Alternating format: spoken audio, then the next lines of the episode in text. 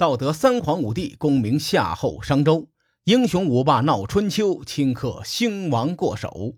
青史几行名姓，北邙无数荒丘。前人种地，后人收，说甚龙争虎斗？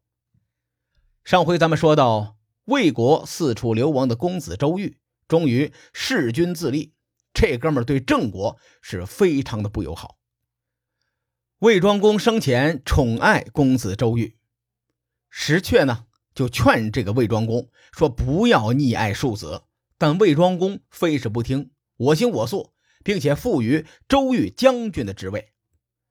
魏庄公死了之后，石阙找了个机会就告老还乡了，跑路了。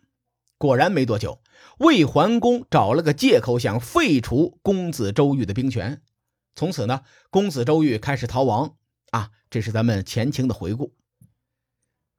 石阙将事态看得非常的清楚，但是石阙的儿子石厚他看不清楚。当时呢。石厚看见周瑜受宠，将筹码就全部压在了周瑜的身上。石厚这个赌性很大，赌就赌个大的。在周瑜不得志的这些年当中，石厚始终是不离不弃，始终相伴。到了公元前七百二十二年，之前提醒大家记住这一年，郑庄公平定国内之乱，共叔段的儿子公孙华北上魏国求援军，魏桓公呢？趁郑国内乱，出兵攻打郑国，并且占领了两座城池。一年之后，郑庄公率兵将城池夺了回来。这两国的仇啊，是越结越深呐。等到周平王去世，魏桓公去洛邑吊丧，周瑜呢，抓住机会和石厚率领几百名死士埋伏在必经之路上。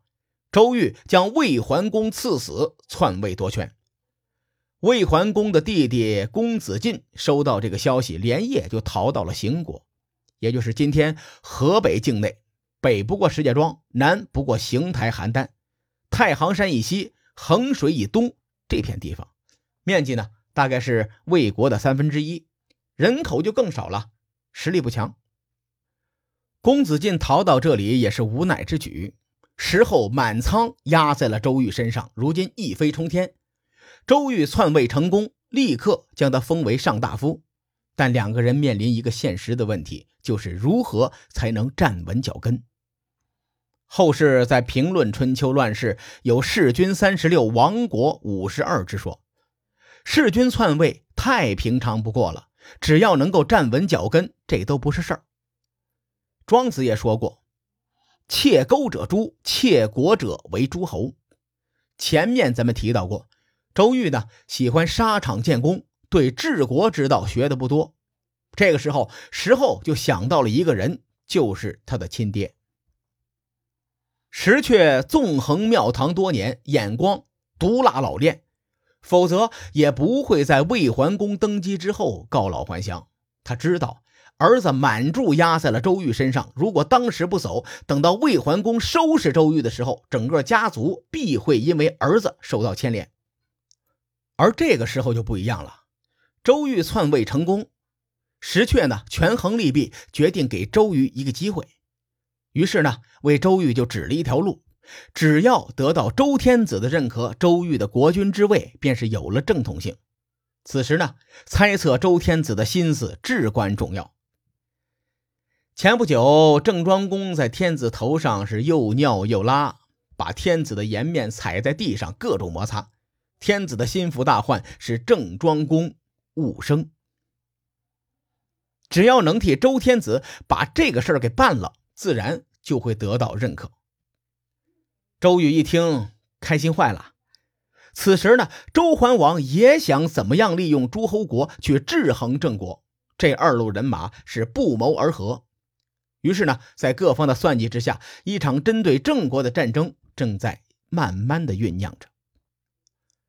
这个时候的郑国是非常猛的，后世呢称郑庄公为春秋小霸，魏国却今非昔比，已经难以独自抗衡，必须联合其他的势力。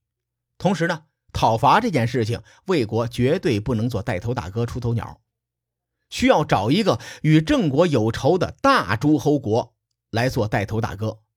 因此呢，这个时候的宋国简直是为周瑜量身定做的盟友。前面咱们提到过，宋国的国君宋商公的心腹大患公子冯，此时呢就在郑国的庇护下，有强烈的讨伐郑庄公的动机。哎呀，真是听君一席话，胜读十年书啊！石却将形势分析的明明白白。周瑜呢也是茅塞顿开，立刻派人去找这个宋商公，而且所用的话术直击宋商公的心脏。周瑜的使者说：“这个郑庄公太不像话了，庇护公子冯，这俩人明白了，以后这是要狼狈为奸，杀回宋国抢您的位置啊！我们魏国国君也看不惯郑庄公这小子之前冒犯天子，我魏国的正义之师与他势不两立。如果宋国愿意挺身而出，带头讨伐郑国，我们的国君说甘愿做您的小弟，拿出一年的税收作为军费，替您铲除公子封。这一番话，既点明了宋商公的心腹大患，又打着周天子的旗号，证明了他的合法性。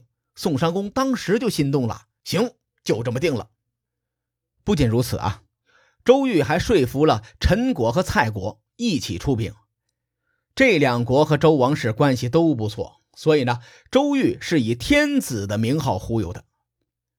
周桓王之前被郑庄公羞辱的颜面尽失，对周瑜的行为是乐见其成啊，并且暗中授意陈蔡两国。所以在公元前的七百一十九年的夏天，以宋国为首、魏国、陈国、蔡国为辅的四国大军，浩浩荡荡的就杀往郑国。据史书记载。四国联军的兵车呀，一共是一千三百乘。牧野之战，周武王的兵车也不过三百乘。按照春秋的军制推算呀，一辆兵车少则二三十人，多则六七十人，兵车的人数也有四五万。这个规模和阵势，在春秋初期可以说是雷霆之势。联军包围了郑国的东门五天，然后呢，就没有然后了。这个过程像极了一伙初中生叫了一大帮子人聚了一会儿，然后没掐架就散了。但实际上，这场不像战争的战争，它的一切发展变化都在郑庄公的算计中。郑庄公看得很清楚，这件事情的主谋是周瑜，这小子弑君篡位，急需得到天子的认可，以维护自己统治的合法性。但他篡位不久。不可能打持久战，有个风吹草动，一定会立刻跑路。所以呢，这场战役的关键在于宋国国君禹仪。这小子想要公子冯，至于陈国和蔡国，那都是打酱油的。针对这个局势啊，郑庄公放出风声，公子冯在长葛城，故意散播给宋商公听。宋商公得到消息之后，立刻挥师追击。长葛城在郑国国都的东南方向不远，也就是今天许昌下的一个县级市，叫长葛市。当时啊，这个地方是郑国的核心领土。公子冯避难来到郑国，郑庄公把他安排在了长葛城居住。宋襄公打探过公子冯的消息，所以一经确认，便毫不疑迟地率兵攻向长葛城。周瑜呢？此战是为了向天子交投名状，没必要舍身忘死。同时啊，也担心魏国境内不稳，所以宋商公一撤，他琢磨了一下，干脆我也跑吧。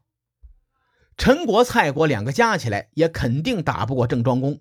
三十六计，走为上计，撤吧，兄弟！宋商公前面跑得起劲儿，一回头，呀呵，盟友全散了，单靠宋国的实力。真的是没法硬碰郑庄公，无奈之下，宋商公只有撤兵回国。郑庄公号称春秋小霸，是名副其实的王者呀。面对四国联军压境，他从容应对，兵不血刃的解了郑国之围。这一战可以作为上兵伐谋的典范，载入经典案例。这场战争的应对，如果稍有不慎的话，一旦双方兵刃相见，局面极有可能失控，后果难以估计。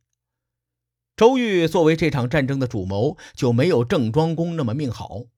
石却给了周瑜这个机会，可惜周瑜没有抓住。因此呢，回到魏国之后，又一场权谋正在等着他。书海沉沉浮浮，千秋功过留与后人说。我是西域说书人介子先生。更多内容，请搜索关注微信公众号“伯乐灯”，与更多的听友交流互动。伯乐灯将定期为粉丝发放福利。愿我们的存在让您对明天更有期许。咱们后会有期。